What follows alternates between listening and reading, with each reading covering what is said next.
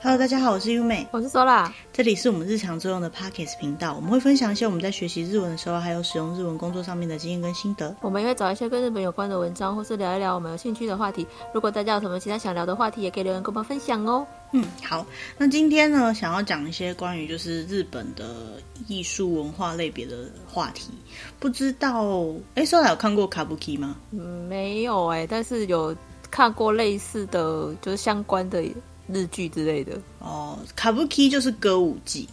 大家应该有听过这个这个字，嗯，嗯歌舞歌舞伎町的歌舞伎，对，歌舞伎町的歌舞伎。那歌舞伎到底是什么东西呢？其实它是呃日本一个蛮传统的表演方式。好、哦，如果你看到就是他可能会穿的有点华丽，嗯、然后脸上涂的很浓的妆，可能很白的妆，然后眼睛很。很明显，然后会有一些红色的线条，对，看起来我小时候看会有点害怕的那样子的装扮，然后他跳的舞蹈动作可能会很大，然后有点奇怪，那样子呢，其实、嗯、呃，然后是日本的哈，然后他那个那个背后的那个布帘，或者他的那个基本配色，就是黑色、绿色、橘色这三个颜色聚集合在一起哈，或者是黑色、绿色、黄色这样的感觉结合在一起的颜色的那种风格，就叫做歌舞伎。好，那歌舞伎呢？简单来说，简单来说，它就是日本传统文化的一种表演方式。这我刚刚有讲过了。嗯、好，那它的由来是什么呢？简单，对对对，要简单讲的话，就是以前的一个表演的方式，然后弄到现在这样子。歌舞伎这个名字呢，来源是以前呐、啊，很久以前，就是他们的古语呢，有一种有一个字，就是倾斜的这个字呢，现在叫卡达木库。那以前呢叫卡布库，就是古语的是这样发音的。那这个卡布库呢，它除了有倾斜的意思，还有就是跟现在大家普遍的言行举止不一样的奇怪行为的人，就叫做卡布伊当伊斗，就是奇怪的人。他们会叫他卡布基莫诺，就是用以前那个动词，就是去做这些奇怪的事情的人，这样子。那是卡布基莫诺是什么样的人呢？在那个时期呢，他们会穿那种非常华丽的衣服。然后还有很多的装饰品，嗯、然后会戴那个很大的那个十字架的 项链，所以这时候就觉得很奇怪，为什么是这样？因为他的那个发展背景是在呃江户时代的初期，所以那个时候已经有外国文化进来了，但是就是他们还没有很接受那个那些东西，所以这是很新潮的东西。然后可能还会一些水晶啊、串珠啊，然后就带了一大堆，然后在路上走，然后偶尔呢还会就是呃打架。就是群聚，然后暴动，群架，对啦，群架。这样子的人，好，这样子的类型的人，他们叫他卡布基莫诺，好，当时的那个说法叫做倾奇者，倾就是倾倒的倾，人字旁的倾，倾斜的倾，好，然后奇怪的奇，倾奇者就是奇怪的人啊，其实翻译过来就是奇怪的人，好，真的有一群奇怪的人，那这些奇怪的人呢？就是为什么他们要做这些事情呢？其实可以把它理解成，就是呃，那是那个时代的一种流行。那因为那个时代呢，相对来讲是保守的，所以可以像这样子，基本上是做自己，好、哦、是很厉害的。对对，是会让人家觉得羡慕的，也不是说羡慕啊，嗯、就是大部分人是做不到的，所以就会觉得哎、欸，这些人特别的奇怪。那想象中，你可以把它想成像是我自己第一时间想到的是台湾的。对，我没有不好的意思，但是就是有点像可能八家将，但是八家将是有宗教意义的，但他们做的事情有时候就是别人会哦也不太能理解，但觉得他们也很做自己，或者是说一些就是新的那种流行文化的人，好，比如说像以前在日本流行的什么那种什么烟熏妆啊，那种奇怪的装束，那他们如果只是装扮的话，可能还没有，可再加上他们的行为模式如果跟别人比较不一样，比如说暴走族。哦，他们还会去飙车之类的，别人就会觉得，哎、欸，你跟别人不一样，有点有点恐怖，对，有点其实有点害怕，可是也有点觉得好、嗯、好奇怪哦，他们为什么要做这件事情？然后会让、嗯、会引起大家的注目，这样子，嗯，好。好，其实我们在查这个起源的时候，有看到几个不同的说法。那如果大家参考我们的 Podcast 的留言栏位，就是说明栏位里面会有一些呃相关的介绍，大部分都是日文。那维基有中文版，那维基的介绍的初始里面还包含一些社会的因素，这个我们等一下会再讲一下。那比较常听到的起源是，呃，它诞生的时候，就是歌舞伎开始的时候是在江户时代的初期，然后当时呢有一个人叫做阿国。好、哦，是一个女性，就是国家的国，好、哦、阿国。那她的那个发音叫奥库尼，好，然后呢，他们会他会跳一种舞，叫做牙牙扣奥多里。这个牙牙扣呢，嗯、意思就是小孩子、幼儿的意思。好，所以就是模仿小孩子走路的那种，模仿小孩子的动作的一种舞蹈。当然，他的动作可能会很大，因为你看小朋友如果走路平衡感不好，他是不是手就会张开开的？哦，然后可能不是很稳的走路之类的，像这样子的动作呢，叫做牙牙扣多里，可能他有一整套的跳法，然后再加上呢，就是呃。当时讲的这些轻骑者的一些动作，还有那些华丽的装饰，所以呢，他们就呃从这个ヤヤコオドリ呢开始演变成后面我们讲的カブキオドリ，就是所谓的歌舞伎的舞蹈方风格。好，然后嗯，这些风格呢，就是在那个时期，就是就变成一个很主流的一种表演方式。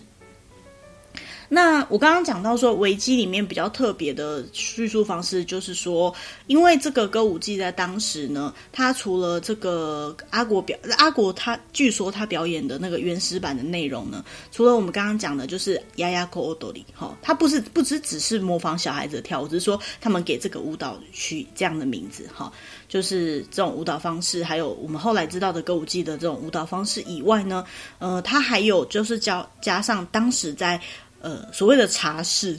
就是我们最近台湾很红的这个茶室，哈。那这个茶室的确会有进 进行一些呃，比如说比较情色型的交易，或者是可能就算没有情色型，它也是会有陪酒这样子的交易的地方。那所以在那边的酒客啊，哈，茶客们就是会去跟这个那边的，就是在那边工作的女生，可能就会去戏弄他们啊，去逗弄他们，然后站起来就是你追我跑啊这样子。对对对，那他。他们在这个舞蹈动作之中呢，就会加入在这个茶室里面这些呃恩客跟就是、呃、女子们的这个活动的这个互动互动的样子。那也就因为这样，所以这个东西其实不管在哪个时代背景，这些东西总是会让人觉得特别的心向神往嘛。所以呢，他们就是就就变得很热门。但是后来慢慢衍生下来呢，毕竟那个时代背景，再加上呃，就是那个那个时候的。风气是比较封闭的，所以像这样子的东西呢，就是属于比较，呃，可能比较低俗的，比较搬不上台面的。嗯、所以呢，他们就是会慢慢的就是还是有这样的表演风格，可是就会慢慢有调整。那当然就会有那种比较厉害的，整个搬得上台面的，他们或许可以发展的很好。可是，呃，在它的下层，就是还没有发展起来的，就会有一些比较牵涉到，就是可能是色情的东西。好，因为在后面会介绍，就是歌舞伎有可能会有男性扮成女性的角色，好，嗯、这个叫女型。那这样子的角色呢，就是可能会比较柔美，而且通常会选美男子，所以呢，他们就可能会牵涉到就是一些呃性性性交易之类的，也是在在以前的历史当中是真的有发生过。那也是因为就是这样子的事情，可能这些这些事情就是。会去做这些的，就是可能还没有红，或是他们有限制一个年纪，反正是二十岁以前的男生或者是女生才会去做这样的事情。然后等到二十岁以后，他们可能才能够正式出道。就是如果有大家有对艺伎或是歌舞伎有相关的研究的话，其实可以看到，就是那些很光鲜亮亮丽的，有可能是在当年，很有可能是很表面的，然后它下面还有很多很辛苦的、很辛酸的工作的一面，这样子。对，那这个如果有详，他有详细的介绍，如果有兴趣的话，可以就是去看中文版或日文版的维基上面，在这个部分的叙述都比较完整。那因为我们看的网站介绍，大部分是呃日本人针对歌舞伎这个文化，哈，这个表演方式，对于一些没有参与过、没有看过的人，然后或者是外国人去做的解释，所以他不会特别去强调这一段其实相对来讲比较黑历史的部分。哦，他就是讲说，哎，以前是一个这样的表演方式，它来源是这样子，然后最后发展成现在这个模样，这样。那所以先不管就是哪个部分，我觉得应该都是都没有什么假的啦，因为我觉得不管什么时代背景，都真的可能会发生过那样的事情。但是现在的歌舞伎呢，它真的就是日本文化的一个很很大的象征。好，包含它里面有一些精神层面的、嗯、有一些传承的东西，这个后面会再提到。那、嗯、总归来讲呢，从当年就是歌舞伎开始发展到现在呢，大概已经经过了四百年以上的时间。嗯，好，所以是非常就是具有传统意义的表演方式。好，那再讲回来，什么叫歌舞伎？歌舞伎这三个字啊，哈，那个伎是人字旁的伎，好，所以呢，歌舞伎呢就是歌加舞加伎。什么是歌？歌就是歌曲或者是音乐，舞呢就是跳舞或者是动作，好、嗯，再来技呢就是这个演员的演技，好，不是这个技当然不是演技的技，但是就是指这个演员啊，这个演员，因为他毕竟歌舞伎他是不只是舞舞蹈跟歌，他还有表演戏剧的成分在，可以把它想成是日本古早的。音乐剧的那种感觉，嘿，其实蛮相近的。舞台剧、音乐剧、音乐舞台剧哈的感觉，所以演技成分也是需要考量的部分。好，那嗯，最特别的地方是呢，嗯，它呢是会有就是所谓的，我刚刚有提到女形，女形的日文叫做 onagada，就是女子的女，然后形象的形，好，形容词的形，女形，它是由男性去扮演女生才叫做女形。好，再来就是它的舞台的设计方式呢，它会在呃座位，就是可能它面一般来讲前面是一个舞台，那下面都是观众席嘛，它会在观众席之间穿插类似走道的地方，会让就是这些表演者呢，实际上走到观众的身边，但是它不是在平面上，它就是还是舞台的高度，只是它就是呃会深入到观众席，所以你有可能就是一直看到舞台那边的表演，但是一回神。那个演员或是某个演员就在你右边的某个走道上面就表演，在那边开始表演，所以你会有一种就是非常身临其境的感觉，然后也会有机会跟演员有更近距离的接触，去观察，可以看到他们的服装或者是装扮这样子。嗯，好，然后再来呢，他们会会画那种很浓艳的妆，他们日本呢叫做 kumadori，kumadori 这个字念味吗？一个耳朵边哦，微一个耳朵边，然后一个无畏，就是像无畏的畏那样的写法。然后取哈、哦、取呃取得的取，kumadori，它这个妆就是我们常常看到那个歌舞伎上面那个很白，然后眼妆很明显有眉毛，然后嘴唇会有黑红色的那种妆，那叫做 kumadori。那当然每一个角色，就是如果有看过那个歌仔戏之类的，就会知道说每一个角色他的那个妆是不会一样的。好，所以真是那个我们总对我们总称来讲叫做呃这个微曲这样的装扮方式，然后再来呢就是呃他们会跳舞的方式呢会有一个叫做六方跟建德，好，六方叫六本，然后建德叫见这样子的特殊的表演方式。那什么是六方呢？有点难讲，就是手开张开。大大的，对手手张开大大的的那种跳舞方式，我不知道该怎么就是去用文字来形容。不过如果有机会看，大家对于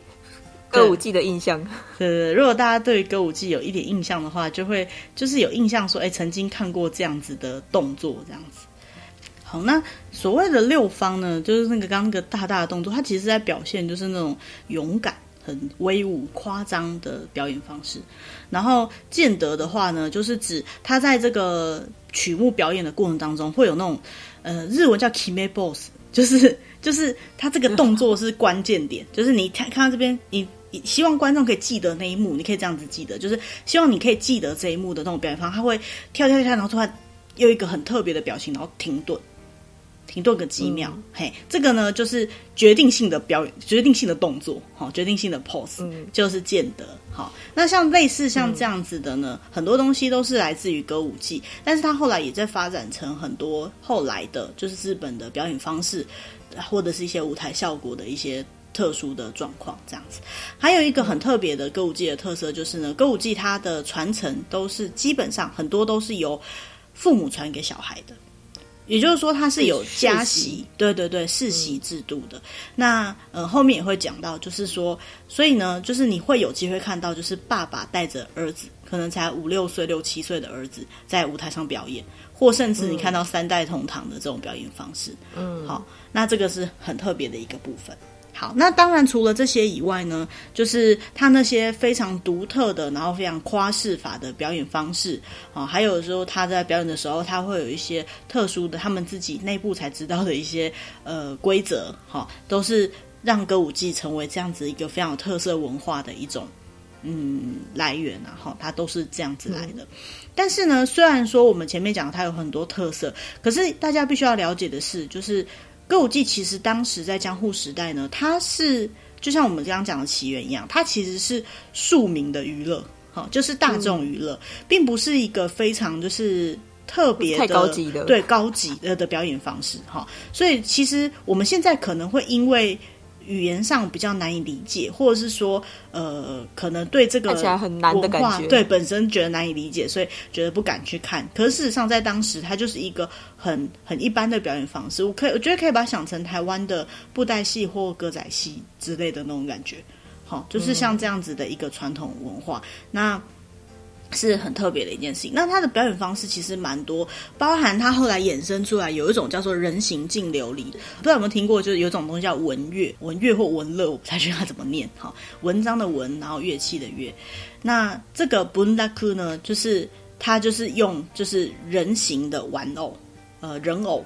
很高很大，然后脸也是白白的，然后会穿很漂亮的衣服，这样子，像有点像布袋戏，可是很蛮大一个，很大，它比较大一点，它几乎是好像几乎是真人大小，好，然后用那样子的方式去做表演，它搭配的也是三味线，那其实它的那个。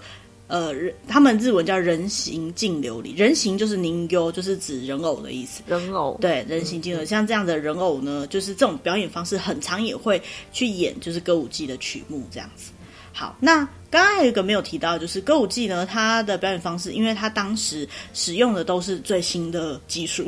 包括包含就是那些最新的文化流行，还有最新的技术就是他们的音乐。好，早期的歌舞伎呢，都是搭配三味线。好，三味线。那这个三味线呢，它其实当年在江户时期，它是一个才刚被发展出来的新乐器。你可以想象现在的人用我不知道用电吉他来搭配你的舞蹈的那种感觉。对，当时就是一个这么新的东西。对，那也因为当时他们有习惯用三味线，所以呃，歌舞伎里面还有一些很特别的特色。当我后面再讲到一些单字的时候会讲到，就是说呃，它可能是现场表演的音乐来做表演。好，可能到现在都还有这样子的习惯。好，刚刚有提到就是它的历史嘛，然后有提到说哦，他们早期就是因为这个给庶民看的文化，还包含表演到一些关于就是可能有点当时的情色行业的一些表演内容，所以呢，就是曾经他被试图视为就是会呃扰乱社会风气的一种表演方式，可以理解啦，好、嗯，可以理解，在那种相对保守的年代这样子，那。嗯但是呢，他在这个表演的过程当中，他们就进行了很多的演进，哈，比如说，呃，如果说是因为呃女性的教就是表演者造成的问题的话，就找男性来表演，哈，那男性呢，嗯、呃，可能不够美，所以要找美少年来表演之类的。再来呢，就是有可能是成年的男性呢，然后他的名字就叫亚罗野狼歌舞剧。歌舞伎，好，那因为只有男性的关系，所以男性再来扮成女生，就是我们刚刚讲的女性。这些呢，都是现在歌舞伎的原型。那一个比较特别的地方是呢，歌舞伎之后呢，有进行了就是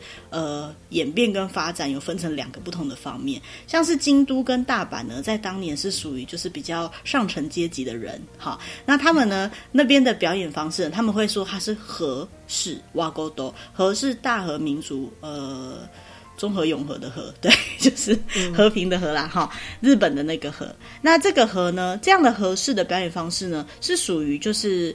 呃比较柔软的、比较温柔的表演方式。好，相对来讲呢，以当时的江户，就是现在的。东京为中心在发展的那个歌舞伎的表演方式呢，就叫做阿拉国都，就是荒式。这个荒呢，就是呃草字头荒荒野的荒，好事件的是荒式。那荒式呢，这样子的表演方式呢，就是比较激烈一点，好，然后比较呃狂暴一点的演出方式。其实荒本身就是有这样的意思。那他们就是开始有这样两种不同的发展。那通常在表演的歌舞伎的呃人员里面呢，他们呃。可能通常会比较常练某一种，因为我刚刚讲，他可能是家习式的，就是说他们家族大部分会表演的曲目是哪一些，那可能偏向哪一边。但是现在新的歌舞伎的表演者，因为他们还有很多，其实他们歌舞伎不会很守旧，就是不只有旧的曲目会表演，他们也会拿很多新的东西改编成歌舞伎的剧本。好，比较新的故事这样子，对，比较新的故事，也比较现代一点的，对对对对对，所以现以前的人会很明显的可以分得出来，这个是和式跟皇室，就是属于比较柔软的演技，或者是比较刺激性的演技。但是现在的话，嗯、新式的歌舞伎的剧本就不一定可以做这么明显的区分了。好，嗯、然后刚刚就有提到这个人形净琉璃也是跟歌舞伎差不多同时间发展过来的，所以他们一样都是用三维线，有些剧本或者是他参考的这个故事来源还可能会是同样的。好，嗯、那再来呢，就讲到说这个歌舞伎呢一直发展到就是明治时代。明治时代之后呢，就很明显的有很多，就是呃，就江户幕府就结束了，明治维新嘛，然后西洋的文化就大举的进到日本，好，影响了他们的文化，嗯、所以当时候呢，就出现了很多剧场，那也影响了很多就是歌舞伎的表演，好，但是呢，在明治二十年的时候，发生一些比较特别的事情呢，就是那个时候呢，由当时最最具盛名的这个第九代四川四川团十郎，哈，这个算是呃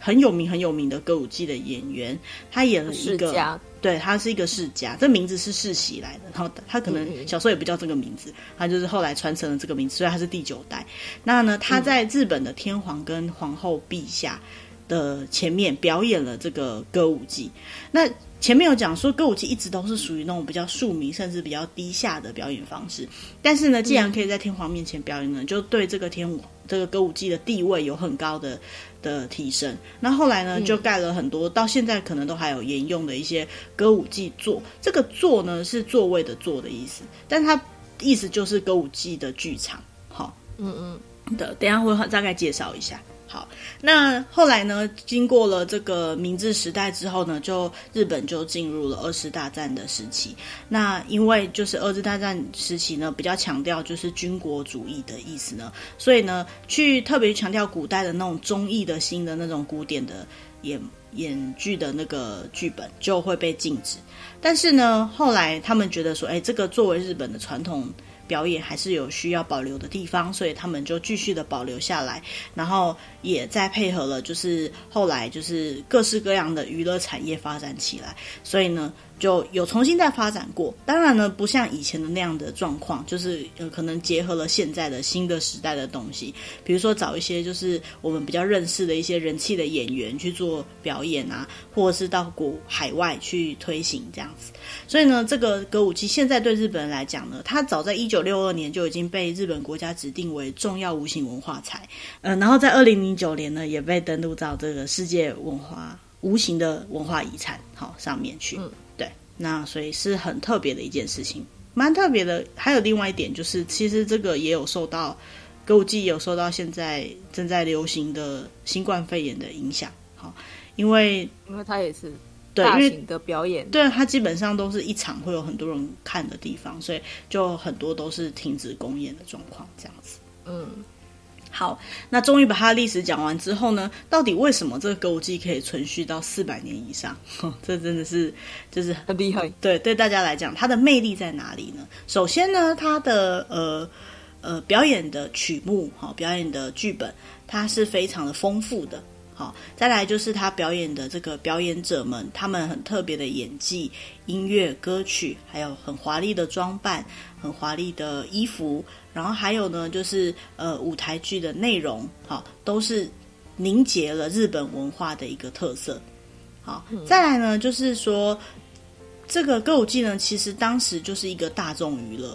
但是呢，呃，就是所谓的大众娱乐，就是能让大家感觉到快乐的地方。好，所以呢，就是其实是很亲民的，很让人可以接近的。然后在看剧的时候呢，呃，剧场本身其实现在的剧也是一样，剧场本身就是一个非日常的空间啊，就是会让你忘忘记你日常中发生的事情。所以呢，在那个场合里面，你可以重新看到日本的传统跟风风俗习惯。所以呢，会让包括日本人自己会重新认识日本的美，外国人也可以借由这个方式去了解日本的特色。好，嗯嗯。那还有一个很特别的地方，就是我们刚刚讲到家习氏，就是说他们是呃世代交交替的在就是传承这个东西，所以你会看到就是父亲跟儿子。好，这样子的表演方式，如果有机会在电视上啊，或是一些实境节目上面看到介绍，也一定会提到。比如说，像是有一个很有名的叫中村勘九郎，哈，他就跟他的那个儿子八岁一起表演，还有六岁的，哈，然后有一个叫 那个四川海老藏，他就跟他儿子叫做劝玄，哈，他六岁就跟他爸爸爸一起表演了，哈，那其他也有还有很多，就是都是属于就是亲子的组合。嗯，然后所以像这样子，其实爸爸跟小孩可以一起工作的场景，在现代社会上面已经不是很多了，甚至你可以看到祖孙三代哈、哦、一起表演的这种场景。嗯、所以呢，其实会让人感觉到就是有一种呃这个文化的亲子感，还有那种强烈的那种羁绊的感觉，会让大家觉得哎、嗯、很受感动。好、哦，这大概也是歌舞伎现在很有魅力的一种形态。那。讲完这些呢，其实我们可以就看一下，说到底歌舞伎它有什么样的表演内容？好，要说到歌舞伎它的表演的那个曲目呢，要说可能有四百种以上，好，然后常常演的可能也有一百多种，说不定。好，那他最常看到的呢，有大概是三种。首先第一个呢，就是它是属于比较像是时代剧的。好，历史的对，讲一些历史的东西。那它的题材呢，可能就是像是江户时代的历史上发现发生过的事情，来作为题材的故事。还有当时的公家机关、当时的武家文化，好武士的家，嗯、呃、的这样的社会背景的作品。还有呢，就是历史剧上面嘛，所以多少就会有一些比较难解的一些旧的呃古文的这种说话方式。好，这个是历史剧的一些。就是蛮常见的，那蛮有名的历史剧呢，就比如说像是有一个叫做《假名手本忠成长》，这用中文念好怪，日文叫做《Kanate Hon Jushingur》这个剧，好，这个剧在讲什么呢？这个忠臣藏呢，是一个就是很有名的忠臣，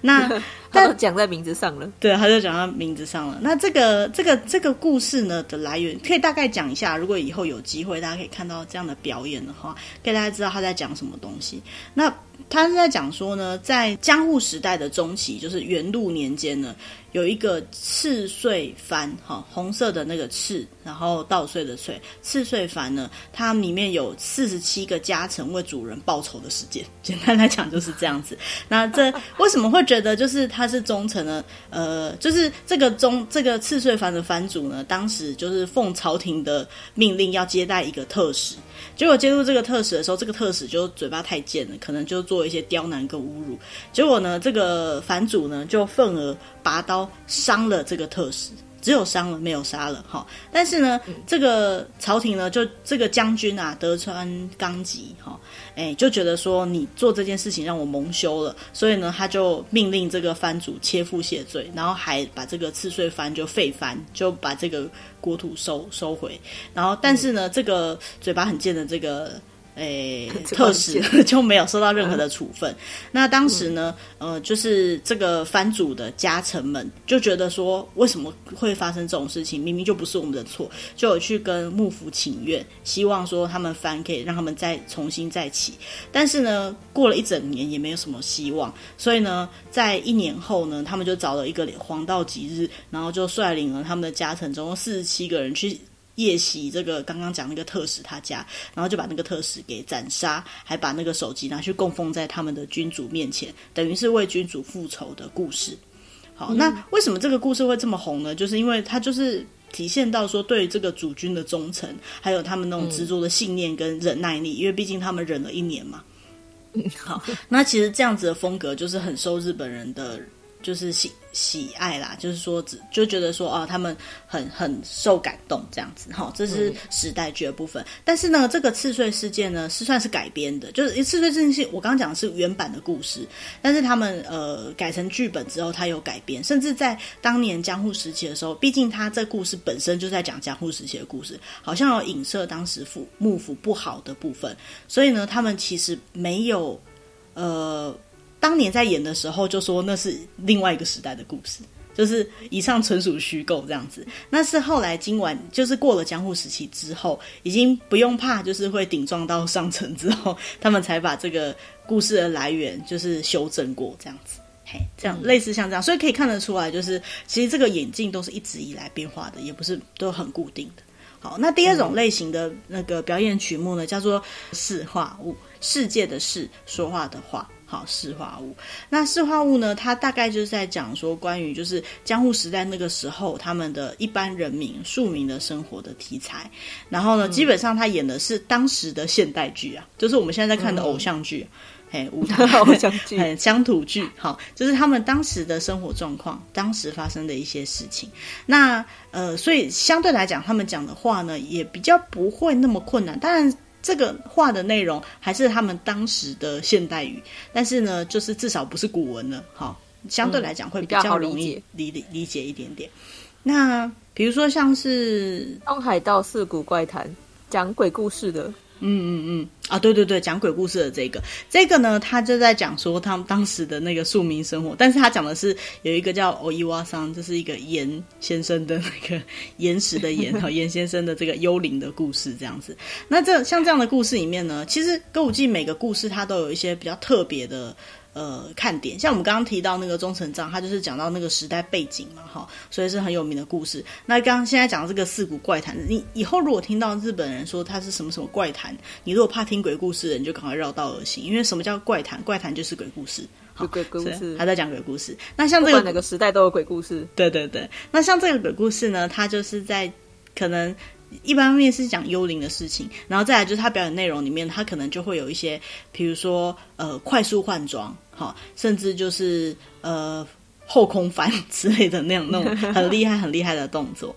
然后再加上他可能会利用场景布置，让那个幽灵突然间就出现，甚至就是会让呃会去吓稍微吓一下观众，哈，像这样子的特殊的表演方式，然后他也是这个刚刚讲这个视化物的一个特别。的表演方式，它呈忠实的呈现出当时的人民的生活的状态，这样子。那第三种类型呢，是属于舞蹈剧，它最主要呢就是为舞蹈为中心，然后它会搭配非常华丽的音乐或者是歌曲来跳舞。再来呢，就是它几乎没什么在讲话，它就是几乎都在跳舞。嗯。那像这样子舞蹈剧呢，呃，有一个很有名的叫做《春心镜狮子》，这个春天的春，然后心是高兴的兴，好，然后镜子的镜，这个春心镜狮子呢是很有名的一个舞蹈剧的一种。那通常呢，它会有就是长得很可爱的小孩子，呃，女孩子或者是男生扮的小女孩也说不定，然后会。呃，他在讲就是这个小女孩呢，变身为很勇武的狮子的妖精的一个表演方式。那基本上他是有一个人的演员，就是一个小孩子的演员来表演。那他通常呢，因为狮子精，所以他会有那个长长的头发，不知道为什么就白色很长的头发，然后很大一个头发，然后他必须要很豪爽的去甩动那个头发。所以呢，这个在歌舞伎的表演上面呢，算是一个很有名的。呃，表演曲目，那也因为是小孩子的表演，所以就很容易会是就是歌舞伎家出生的小孩的那种，算是呃怎么讲，判定他们表演内容呃表表演的技术是否成熟的其中一种表演的曲目这样子。嗯、那这个就是几乎没什么台词，他你如果有机会看到他的表演方式，其实是很蛮震撼的。那个表演内容是很好看的，他就一直在甩头，对对对，很用力的甩他的那个头发，因为他那个头发超级长的。对，那呃，除此之外，其他的，比如说像是有一个叫劝进帐哈，它是某一个某一家的这个表演家族里面的呃最经典的表演方式。那他在表演的时候呢，他会在后面放上就是画着松树背景。那也因为这个背景的关系，就是他这个表演都是这个背景的关系呢，呃，也算是歌舞伎上面一个很有名的场景。好，就是看到这个，看到那样的风格，再加上刚刚我们讲有特殊的那个呃决定性的动作哈，那种帅气的停点停点的动作，还有呢就是那种把手脚大肆的张开，然后好像在跳又好像在飞这样子一样的感觉。好像在跳哈的那种感觉的那个跳舞呃走路方式叫做六方哈，这些呢都是在这样的表演里面会蛮常看到的。嗯，好，那解释完就是有什么样的曲目之后呢，我们来大概讲一下，就是最近比较有名的这个表演的表演者。嗯嗯，那这些表演者呢，虽然说他们都是歌舞伎的表演者，在以前他可能是专业，但现在你知道大家都要斜杠，好，也不是专业就都可以表现得下去。所以呢，在这个斜杠人生当中呢，他们多半呢都会有再出去另外接，比如说演电影或演电视剧，好，或者是参加综艺节目、实境秀的表演。所以，对于很多人来讲，现在歌舞伎的这些表演者其实并不陌生，哦，很蛮常可以透过电视认识的，对，蛮常可以在电视上认识的。好，嗯、第一个也是我自己觉得最熟的，叫做四川海老藏。我我对他的名字印象深刻，因为有海捞。对不起，瞎子。嗯，四川海老藏，他呢，就是我们刚刚前面讲到有一个在之前在天皇面前表演的那一个家庭，他叫做四川团十郎。哈，这算是歌舞伎界的宗家，就是大宗族哈。他们呃最算是最大一件，最最大一个家族。那这个四川海老藏这位先生呢，是这个四川家这四川团十郎这个家的第十一代。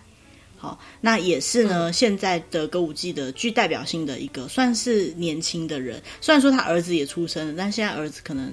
他也不到十岁吧，所以还小啦。好，那他才是现在就是可能接下来的当家的这样子。嗯、那他除了在歌舞伎的表演上面呢，他也有出，他有演电视剧、演电影，然后也把这个歌舞伎这样的表演方式呢传到很多人，就是平常不看歌舞伎的人的。就是耳朵里哈，让他们都有机会可以看到这样子的表演方式。那呃，他的父亲啊，比较遗憾的，在去年二零二零年的五月已经过世了。那正常来讲呢，他会应该要就是继承他爸爸的名字，呃，他爸爸的名字也是继承他爷爷的名字。反正这些名字就是他们都继承这个叫四川团十郎这个名字。那继承这个名字的时候，他应该要有一个继承名字的特别的表演，一个公一个演出。但是呢，因为去年好，包含到现在都在这个新冠肺炎的。感染就是感染防止扩大的这个时期，流行期，对对对，所以呢，嗯、就是他一直都没有做这个呃成型名字的这个演出，好，所以如果有有机会，大家可以看到相关的新闻，就啊，他终于可以就是正式继承他父亲的名字，也就是说，他可以做这个表演，这样，嗯，好，那其他呢，比如说像是。呃，有一位叫做片冈爱之助，哈、哦，这个也是很有名。他呢比较特别，他不是世袭制的，哈、哦，他算是一般家庭出身的歌舞伎的演员。嗯、但是呢，因为他的脸长得很刚好，就是很漂亮，所以呢，他同时可以演。我们刚刚有提过，就是有分成荒式跟和式嘛。荒式就是比较激烈的演出，和式呢是比较柔和的演出。那因为他的表演方式呢。应该讲说，他可以驾驭荒式跟和式，所以呢，在就是歌舞伎的一些新的曲目里面，还有像音乐剧，甚至在电视剧里面都会看到他的表演。电视剧里面就是很有名的，大家应该都有看过半泽直树。好，半泽直树里面有一个有一点。呃，娘娘的男大姐的那一个人，娘娘的，对对，可以找一下，他就是片冈爱之助。那你看他其实可以演那样的角色，嗯、也可以演歌舞伎，甚至可以演很多的舞台剧。可以理解的就是他的演技是非常的，呃，涵盖范围很广，而且非常具有魅力的。嗯、好，嗯、再来呢，就是呃。他还有另外一个就是有名的点，就是他的老婆哈，他跟藤原纪香结婚了 哈，大家不要哀嚎。对，他跟藤原纪香结婚之后呢，就是也成为一个很大的话题。那他其实我觉得他的演技真的是蛮不错的，大家可以去看。虽然说大家对他印象应该一般来讲都只有半泽直树，但是他对他最有印象应该就是半泽了。对，但他其实有蛮多表演的，可以去看看。那还有一个也是我个人。非常的熟悉的一个人，叫做中村狮童，颅内结子的前夫。对，哎，嗯，没错，中村狮童。那他呢，在他们家的那个传承下来，他也算是比较新的，因为应该是他爸爸开始，他是第二代。好，那他的比较特别，就是刚刚那个可以呃都可以演的那种模式不一样，他的脸本身就像是武士一样，拥有比较那个强势的这种氛围。嗯但是呢，他在演戏的时候呢，他竟然去表演了，比如说像是有一个剧本叫做《阿拉西诺尤鲁尼》，好叫《暴风雨的夜晚》，他演一个、嗯、呃，就是很温柔的狼，就是野狼的狼，好、嗯，很温柔的狼。甚至呢，他还跟就是。就是仔仔们的偶像好，那个初音 一起表演。那像这样子的表演方式呢，其实都是以前传统文化没办法想象的一些新的表演方式，嗯、比如说绘本的歌舞伎啊，或者是说跟初音这种就是偶像哈，你就不讲前面那个字，虚拟偶像。什么虚拟的？好，跟是真的好，跟这个偶像一起表演的这种表演方式呢，都算是很新的挑战。然后，嗯、所以其实也算是蛮被年轻人所知道的。好，最后给他介绍呢，是有一个叫中村七之助。哈，中村七之助呢，它比较特别的地方是，它最活跃的地方是年轻的女性的表演。好，女性的表演就是扮演成女性。嗯、那她的。容貌哈会有一种就是现代的美，还有呢，她的声音是很通透的，所以她在表演这样子的的，的表演之后呢，就让大家印象很深刻。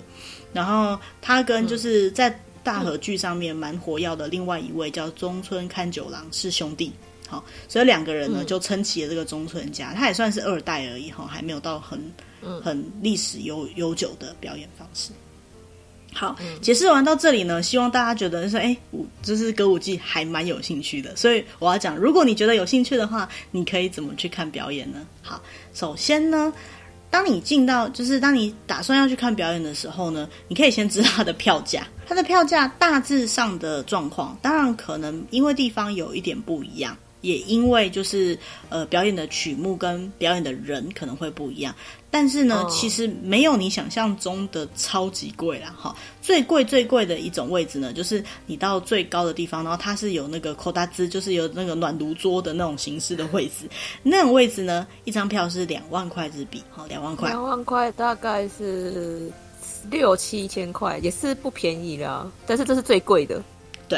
然后再来呢，一等席，一等席呢，就是在一楼、二楼的最前面的位置，好，看得最清楚的位置，这个一万八千块。再来呢，二等席呢，在一楼、二楼的后方的位置，这个大概一万四千。都是日币哦，哈，然后再来呢，A 席哈是在三楼的，三楼前方的位置呢六千，三楼后方的位置四千。那因为它的那个表演场地的关系，你基本上都看得到舞台，只是看得清不清楚、近不近而已。好，嗯，那还有一些呢是，如果说呢你完全没有看过，可是你又舍不得花这么多钱的话呢，还有一种票呢是在。呃，四楼这个叫一幕见席，它的大概是一千块左右。但是这种票呢，通常不会预前可以买，它就是当天去现场买。再来呢，一幕见席，因为它是完全的自由席，所以呢，有位置的大概是九十个，站着看的大概是六十个，所以呢，你有一百五十个位置可以买。如果你当天去才想看的话，就远远的感受一下现场的氛围的话，可以考虑看。我们我们说起来就是淡定了。哎，对，如果有在看空的人，看演唱会的人就知道，那个就是有点远。哎，你可能进去感受音乐的吧，感受气氛的。对对对。那在看这个表演的时候，有没有什么特别要注意的地方呢？首先，当然就是先决定就是你要去哪里看。好，那这里先介绍几个就是比较有名可以看这些表演的地方。好，第一个就是在东京的东银座有一个地方就叫做歌舞伎座，就是我刚刚前面讲的所谓的座，就是歌舞伎的剧场。好，所以它的名称就是歌舞伎剧场，那当然就是看歌舞伎的地方，可以说是发源地啊，哈、嗯，就是最最世界上最唯一的，就是歌舞伎专用的剧场，因为其他地方可能还会有别的表演，哦、但这里就是表演歌舞伎的。好，嗯、那他在叫歌舞伎做了。对，他在一八八九年就已经开始了，但是呢，中间经过战争跟天灾呢，他重新改建了五次，才到现在的样子。哈、嗯，但是一直都在这个地方，甚至在二零一三年呢，他已经盖成了一种一一座高层大楼了。好，所以现在应该没那么容易改建了，因为已经是高层大楼了。那这边呢，比较特别的地方是呢，它的座位什么都是很干净漂亮的。再来呢，它也有做无障碍的设计。还有呢，它的各种位置的安排呢，都会设计成让舞台更容易让观众看到。再加上呢，它有出租，就是那个耳机跟导览。所以呢，对于没有看过的人来说呢，你可以去租耳机导览，甚至在租所谓的 monitor，就是荧幕。这个荧幕呢，就是你拿在手上，类似可能 iPad 那样的东西，你可以在位置上面就可以全程有导览。好，所以对于但是对于外国人来讲，他好像只有英文的而已。哦。对，那可能没办法，那可能就是会英文或会日文这样子。嗯，那呃，但是相对来讲啊，他对于就是没有看过的人或者是外国人来讲，都是比较容易理解的。嗯嗯嗯。好，然后在下一个地方也在东京，也在东银座，就离刚刚那个歌舞伎呢，走路只要不到五分钟的地方就到了。它叫做新桥演武场，也是很有名的一个表演的空间。好，那它比歌舞伎座还要再小一点，但是呢，它不只有就是传统的歌舞伎，它还有新系的歌舞伎，还有超级歌舞伎。其实我不知道这个分类怎么分的，反正就是它有很多不同的歌舞伎的内容。那除此之外呢，它也表演了，比如说。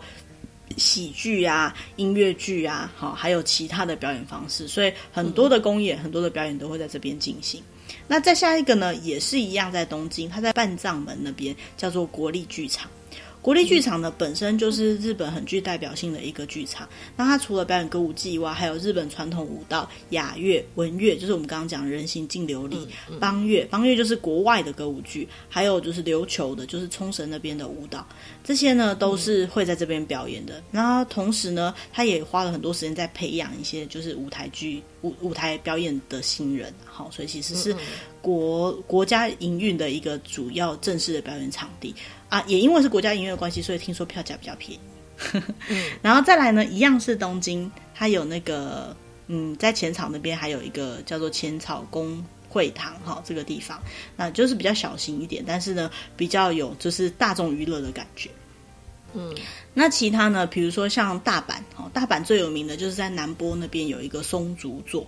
松竹座呢，在大阪的道顿崛那边，如果有去过道顿崛的，应该都会有发现这个地方。那那个地方呢，原本它是作为电影院盖起来的，所以它是西式的剧场。但是呢，呃，它在一九九七年重新盖过之后呢，现在也是一样，就是松竹制作的一些，松竹制作是一个很有名的，就是剧场的，对，电影或剧场的，也有在做电影，对对对的表的的算什么？公司不对，对的制作公司啦，好，好，然后他的那个歌舞剧，哈，新剧，还有我们刚刚讲的歌剧啊，那些都很多。然后再来呢，就是它的位置呢，其实比东京的那个最大的那个歌舞伎座还要再少。所以因为位置比较少的关系，所以你会觉得演员离你比较近，好，这也是一个蛮特别的卖点。然后还有一个很有名的地方是在京都，京都在四条那边呢，有一个叫做南座。好，南边的南南座，那为什么说它很有名呢？一方面是它那个建筑真的非常有特色，如果你经过，一定不会忘记你看过这个东西。好，稍微抬头看，尤其是晚上，非常非常的亮，很漂亮。那南座的特色就是，如果刚刚前面讲的大家还记得的话，好，可以记得就是呃，歌舞伎传说中的来源呢是这个阿国这个人，好，阿国这个女生。那据说呢，她当年跳的这个。呃，歌舞伎的舞蹈呢，就是在这个地方，好，在四条对的发的鸭川沿岸，嗯嗯。那如果真的是从这里开始的话呢，你可以想象，它是从江户时代到现在都一直在演的，所以可以说是日本最古老的历史跟传统的剧场。好，嗯、那每一年呢，都会在这边有一些固定的表演，所以呢，其实也会从各市。就是日本各个地方聚集很多，就是爱好者聚集到京都来看这个表演。那除了京都以外呢，还有一个很有名的地方，就是在博多，福冈的博多呢，那边有一个博多座，哈，也是歌舞伎非常非常有名的表演地方。那呃，其实它这个地方就是离机场啊、离捷运啊什么都很近，很近。对，然后所以呢，就是有机会可以就是看得到这个表演。那呃，对于歌舞伎的表演来讲，刚刚讲的那些花道啊，还有舞台的设计啊，哈，都是很完整的。再加上呢，如果你想看刚刚讲那个只看荧幕的那一种票的话，对，这边也都有在卖这样子。那讲到这里，就说嗯，好啦，是可以理解。可是总觉得好像去看歌舞伎会不会有很多限制，或者是有点呃困难的地方？其实没有。嗯，好，歌舞伎呢，其实它的呃。观影呢，没有相对来讲没有太多的限制，它是一个非常，嗯、因为它毕竟是要给就是呃庶民，就大家都可以看的东西，所以它的限制并不多。那它的限制有哪些呢？嗯、比如说你要穿什么衣服去，其实呢，穿什么衣服呢，完全没有限制。好，你只要就是不要露的太夸张就好。对，你只要不要穿的很奇怪或者是很裸露，正常的就算是 T 恤牛仔裤也没有问题。那有些人是建议说哦，可以就是带个那个外套啦，因为毕竟是室内场地，现在冷气可能都开很冷。好，但是当然，如果说对对，跟看电影一样。当然，如果说你看的是很有名的表演曲目，你想要做穿扮的特别一点，你可能会看到有人穿着和服去，那也是一种很特别的方式。毕竟那个会场的氛围是由观众与演员共同决定的嘛。如果大家都穿的就是很随便的话，你可能比较没有办法感觉。你看旁边穿穿着一个和服的人，就会觉得哦，很有日本文化的氛围嘛。哈，那至于要带去的东西呢，如果你真的坐太远的话，是可以戴望远镜的啦。那其他好像在看演唱会，对对对，那毕竟看透过望远镜，你才有可能可以看到他手指的表现啊或表情之类的。但是事实上呢，在这个表演的过程当中，其实没有什么限制，喝东西是没有问题的。但是在正式表演的时候，不要吃东西，好，吃东西是不行的。嗯、可是他会在就是剧剧跟剧，就是幕跟幕中间会有那个休息时间，休息时间就可以吃。就是东西好，可以在位置上吃东西，嗯、这个是没有问题的。嗯嗯。那当然啦，就是说，如果你在看剧的时候，你会太往前或挡到后面啊，或影响到周围的人啊，那是绝对就是不行的。好，嗯、然后关于吃东西这件事情呢，有一个蛮特别，就是呃，他们他们会在那个剧场卖一种叫做木之内便当。好，幕之内就是好像就是在这个木与木之间的这样这样的感觉。那这个木之内天便当通常是一格一格的，里面有时候可以很华丽，因为就是去看剧的人就是就是想要去享受嘛。我今天就是来，就是享受这个非日常的比较特别的一天。对对对，所以就是很像，就是吃一点好的。那虽然是便当，可是里面可能还会有鱼呀、啊，然后装饰都很漂亮，这样子。有机会可以去吃看看，也不一定一定要到剧场里面。据说有些地方也会卖木之内便当。你只要看到木之内便当，它的来源就是这样。它原本是在歌舞伎剧场。对，它原本是在歌舞伎剧场卖的便当，那只是说，就是后来就是在其他地方也可以吃得到。好，那歌舞伎呢，在入场的时候呢，我也要注意的地方就尽量可以在开演前三十分钟进去。为什么要在三十分钟前进去呢？首先呢，就是你可能要先去取票，或者是先去验票。那进去还要找座位。那毕竟表演的过程当中移动是非常不礼貌的一件事情，所以尽量还是在表演开始前就可以坐定。再另外一件事情就是呢，这个曲目哈可能会有很多的表演内容。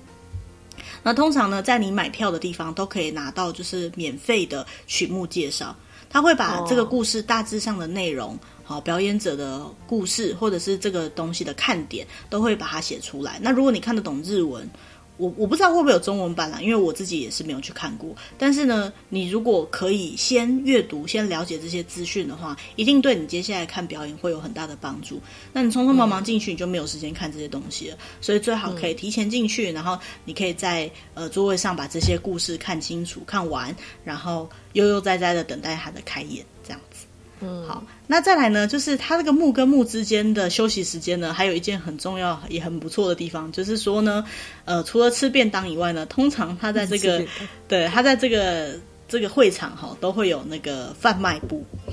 我们讲贩卖部听起来好像小小的地方，没有，它是很大的贩卖部哈。然后它会，对，就叫白店。那这个贩卖部里面会卖什么呢？贩卖这个歌舞伎的周边商品。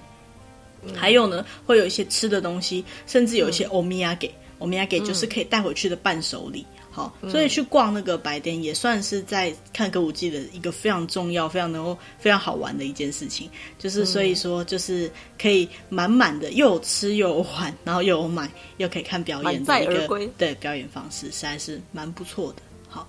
好。再来呢是呃，刚刚有讲到，就是说在观影的过程当中，你也可以租耳机，然后耳机里面会有一些说明，说明什么呢？比如说可能比较难听懂的的台词，或者是这部剧的背景。好，刚刚有讲到可以用呃看那个小册子，就是它的简介方式去了解，同时你也可以边听说明，去听它的声音表演，然后它呢还会呢就是在。呃，里面呢讲一些，比如说这个登场的演员是谁呀？哈，他的衣服啊，他的装扮啊，他的道具啊，还有一些呃，在歌舞伎上面有一些比较特殊的一些东西，他都会在这个语音里面好跟你做导览。嗯、那同时呢，如果你是呃不方便听导览或不想听导览的，也可以找到就是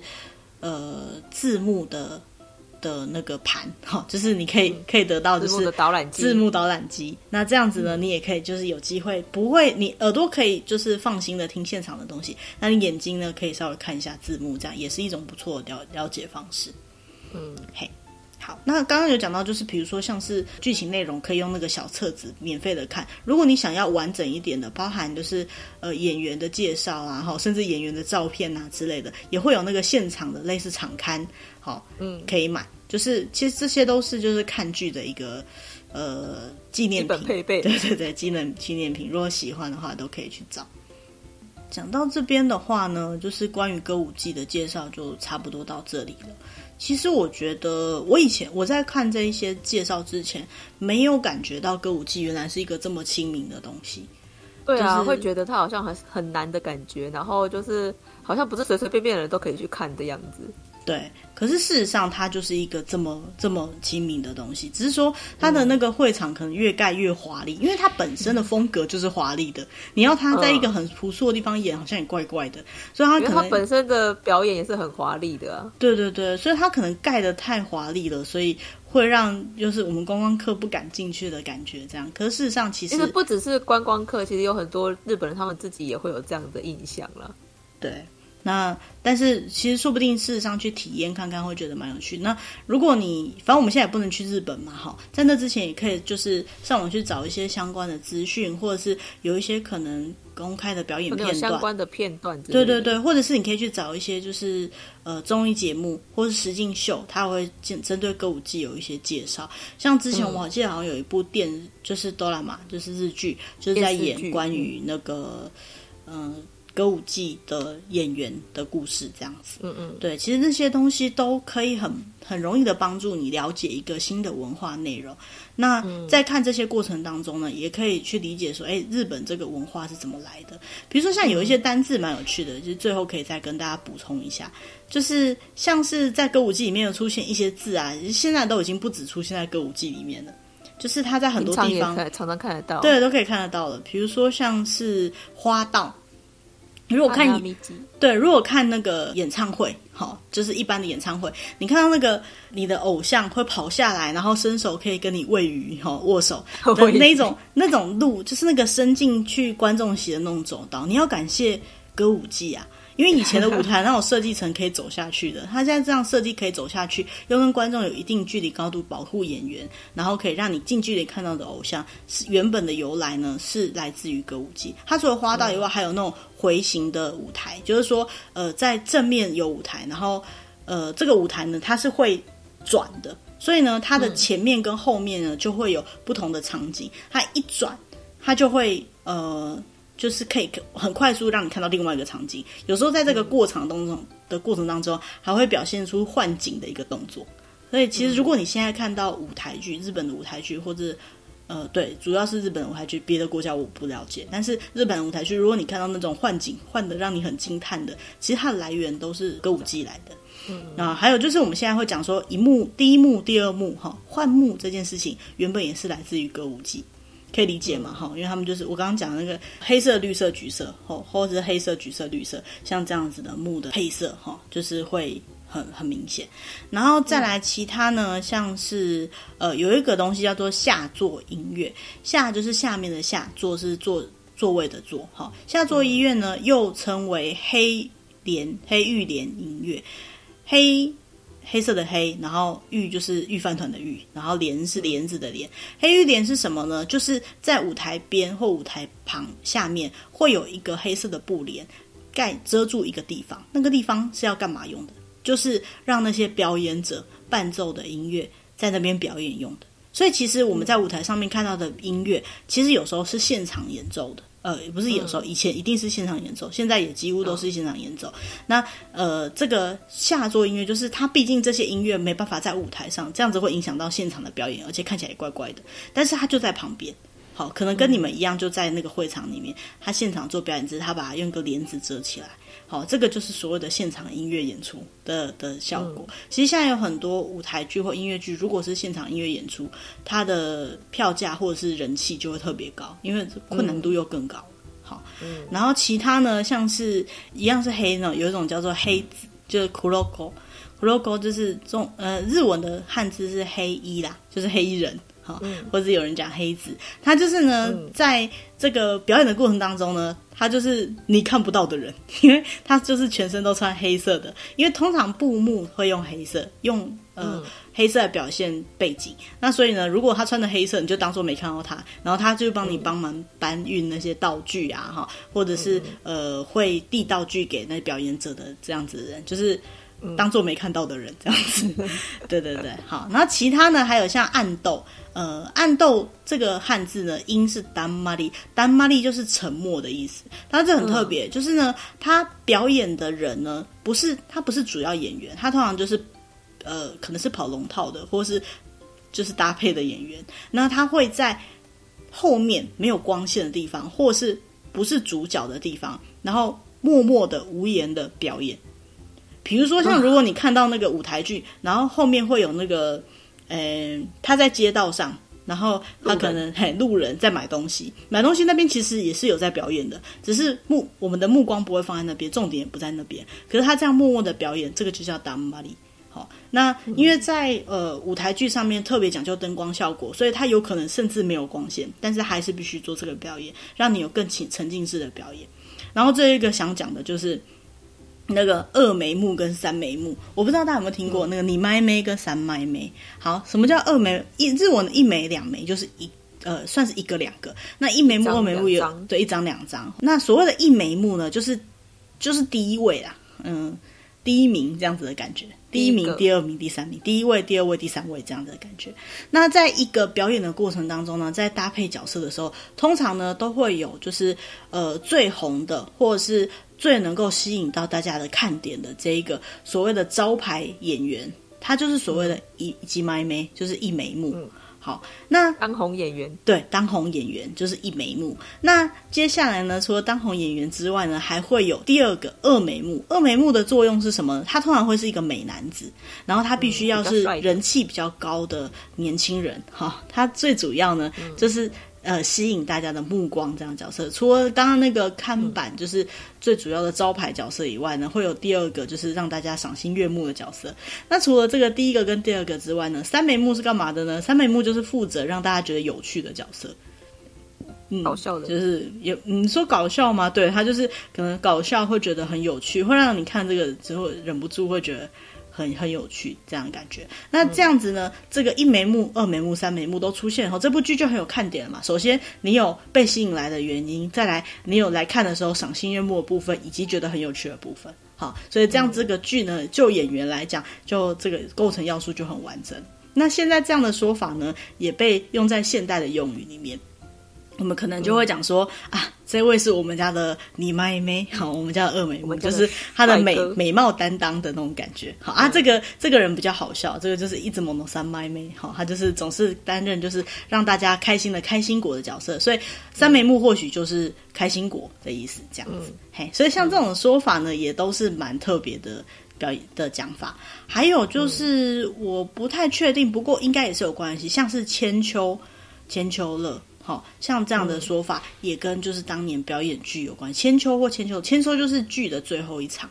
那千秋乐最后一天，对对，最后一对对对，就是他们通常会有很多天的表演，那千秋就是可能呃最后一天，嘿，那千秋乐有可能是整个行程的最后一天，有时候他可能有东京场有大阪场，那最后的最后一天就是我们他会讲千千秋乐这样子。好，类似像这样子的说法，可能也跟这些都很有关系。好，嗯、那以上呢是关于就是歌舞伎的介介绍啦。那如果说大家就是有兴趣的话，也可以上网去找一找相关的资讯或相关的文章。那毕竟就是知识是一回事，就真的有去看过才能够感觉到这个